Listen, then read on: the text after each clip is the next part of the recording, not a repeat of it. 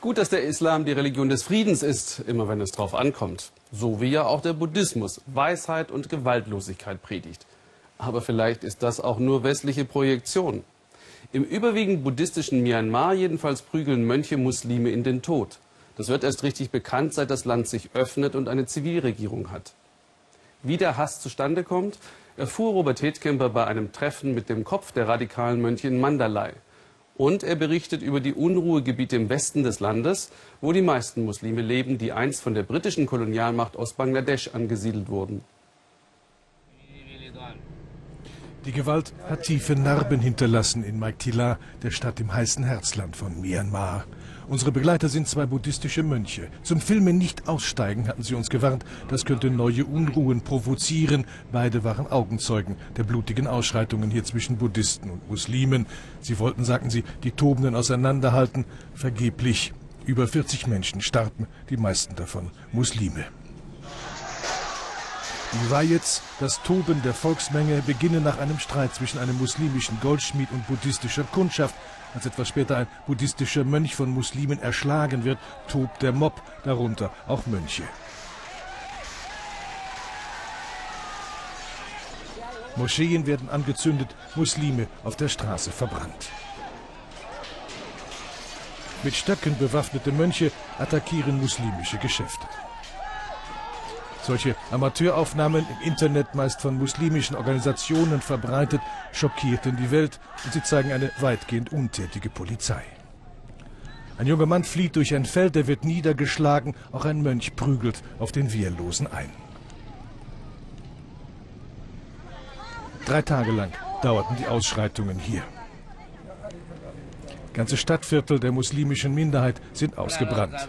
Aber beide Seiten haben Häuser angezündet, sagt Ukawiya, der keineswegs zu den fanatischen Prügelmönchen zu zählen ist.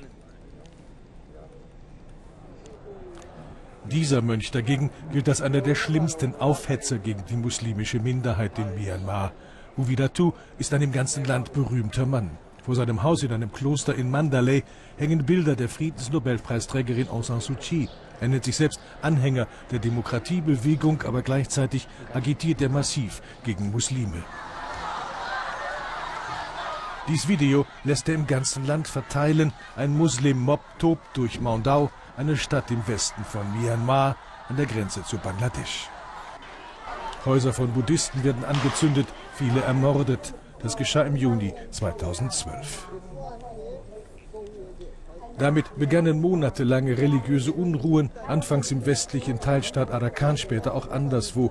Der Mönch Vedatu lässt sich mit buddhistischen Opfern filmen, eine Buddha-Figur zerprügelt. Was sein Video nicht zeigt, sind die Ausschreitungen von Buddhisten gegen die Muslime im Westen des Landes mit Hunderten von Toten und ausgebrannten Muslimdörfern. Im Kloster verbreitet er seine radikalen Ansichten. Die Zahl der Muslime in Myanmar ist in den letzten Jahren immer weiter gestiegen, sagt er. In 50 Jahren werden sie die Mehrheit sein und uns Buddhisten umbringen, uns die Köpfe abhacken. Darum haben wir die 696-Bewegung gegründet, sagt er, eine Symbolzahl für Buddha. Diese Zahl, angebracht an Häusern und Geschäften, schützt uns und macht klar, welche Geschäfte Buddhisten gehören. Die Läden der Muslime, sagt er, sollen boykottiert werden.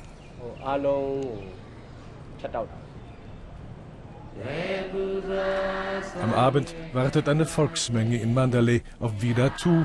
Der zieht ein mit großem Prunk.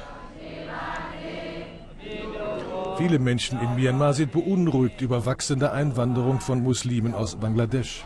Die Ängste vor Überfremdung richten sich zunehmend auch gegen die alteingesessene muslimische Minderheit. Vidatu gießt Öl ins Feuer. Wir brauchen Einigkeit, predigt er, gegen die Muslime.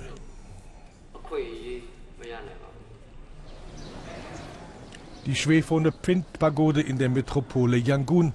In diesem Stadtviertel sieht man sie häufig, die Aufkleber von Viratu mit der mystischen Zahl 696 in burmesischer Schrift.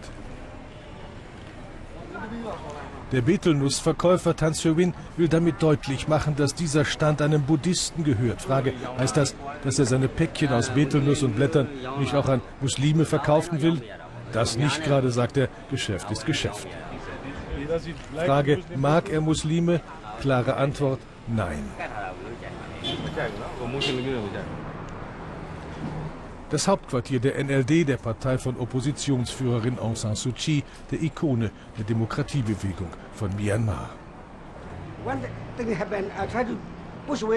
Ich habe versucht, in meinem Wahlkreis Maktila Muslime vor Buddhisten zu schützen, sagt der Parlamentsabgeordnete. Dafür hat man mich als Muslimfreund angefeindet. Ja, sagt er, es ist politisch gefährlich, hier pro-Muslim zu sein. Aung San Suu Kyi selbst hat sich nur zögerlich gegen buddhistische Ausschreitungen gegen Muslime ausgesprochen. Pagoden neben Moscheen. In Yangon war eine alteingesessene muslimische Minderheit bisher weitgehend akzeptiert. Im Zentrum der Stadt leben viele Nachfahren von muslimischen Indern, einst von den britischen Kolonialherren hierher verpflanzt.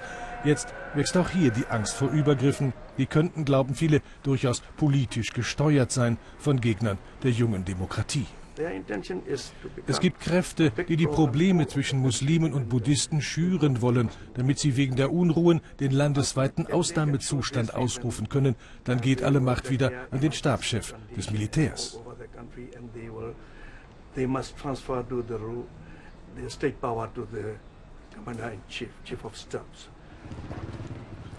Zurück in Maktila.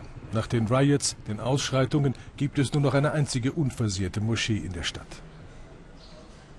Es ist schwierig, mit äh, Muslimen hier zu reden. Alle haben Angst davor, dass, wenn sie sich versammeln, neue Riots ausbrechen. Und wir hören das Gerücht, dass unser Iratu, der Mönch mit den radikalen Ansichten, gerade in der Nähe ist und eine Predigt hält. Die Angst hier ist spürbar. Wir hatten Gerüchte gehört, radikale Islamisten hätten die Unruhen hier angestachelt. Das ist nicht wahr, sagt Amen, der Vorbeter. Aber es waren viele Fremde in der Stadt, als es losging. Wir haben hier Jahrzehnte friedlich zusammengelebt, jetzt haben alle Angst, auch die Buddhisten.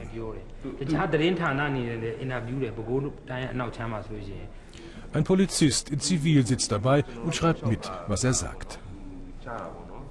Während der Dolmetscher meine nächste Frage übersetzt, gibt man dem Imam von außen offenbar ein Zeichen. Mitten im Interview geht er plötzlich weg und kommt nicht wieder. Die religiösen Unruhen begannen im fernen Westen von Myanmar. Jetzt drohen sie sich im ganzen Land auszubreiten. Ukawia war zur Zeit der Militärdiktatur 18 Jahre im Gefängnis, weil er zur Demokratiebewegung gehörte. Jetzt unterwandern, sagt er, radikale Islamisten unsere friedlichen Muslime. Darum die Ausschreitungen. Offen muslimfeindliche Mönche sind noch in der Minderheit in Myanmar, aber in der Atmosphäre allgemeiner Angst kann sich das ändern. Mönche sind auch nur ein Querschnitt der Bevölkerung, darunter also auch viele Fehlbare. Aber von einer Friedensnobelpreisträgerin darf man erwarten, dass sie sich gegen Gewalt und für den Schutz der Minderheit ausspricht. Aung San Suu Kyi muss sich zwischen Glaubwürdigkeit und Karriere entscheiden. 969 heißt das übrigens das buddhistische Symbol. Da war eben ein Zahlendreher im Stück.